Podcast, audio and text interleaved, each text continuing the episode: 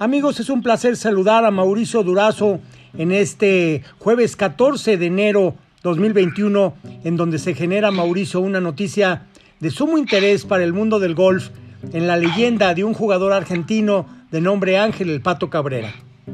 Así es, Alfredo, qué gusto saludarte. Y bueno, pues esta emisión es este nos está tomando por sorpresa prácticamente una noticia de alto impacto.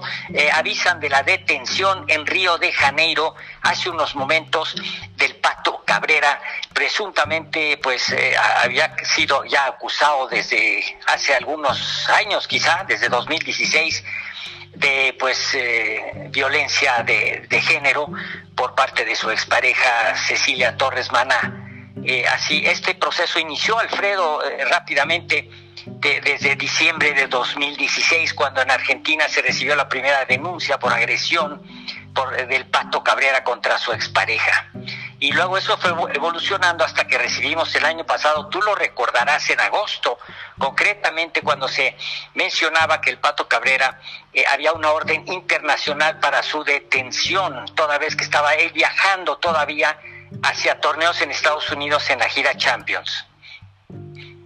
Esto es definitivamente pues eh, una, un aspecto muy negativo de un jugador que ha sido ícono a nivel de Latinoamérica en cuanto a victoria se refiere, en cuanto a protagonismo se refiere, y es una pena que esté relacionado con esto y seguramente la Interpol estará eh, actuando en consecuencia y quizá las posibilidades para el jugador se van a ver limitadas en cuanto a su actividad dentro de los circuitos del golf, Mauricio.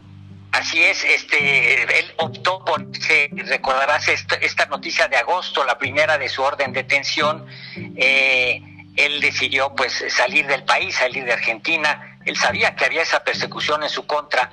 Y bueno, los últimos eh, comentarios, digamos, las últimas emisiones de Twitter que envió el pato fueron en fines de noviembre, con motivo de la muerte, del fallecimiento de Diego Armando Maradona. Él posteó un Twitter lamentando la muerte de Diego Armando Maradona. Eso fue en noviembre de 2020.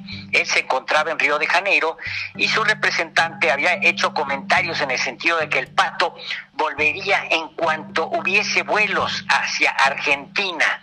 Así que pues sabemos que las, son otras las razones por las cuales él se mantenía en Río de Janeiro. Bien, Mauricio, pues eh, lástima por Ángel el Pato Cabrera.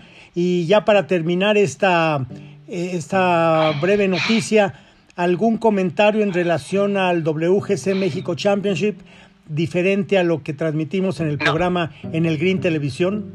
No, no solamente, eh, Alfredo, confirmado que el torneo se va a Florida está por definirse la cancha, se hablaba de la cancha de Tiburón, una cancha muy conocida que alberga otro torneo no oficial, el QBE eh, Shootout, que ganaron Harry English y Matt Kuchar precisamente en diciembre. Así que sabemos que no viene a México el torneo y que probablemente siga habiendo esa esa lucha interna seguramente por tratar de que Grupo Salinas mantenga eh, la validez del contrato, el cual vence hasta 2023 y en donde probablemente pueda regresar en el 2022 si es que el tiempo y las condiciones sanitarias no dicen otra cosa.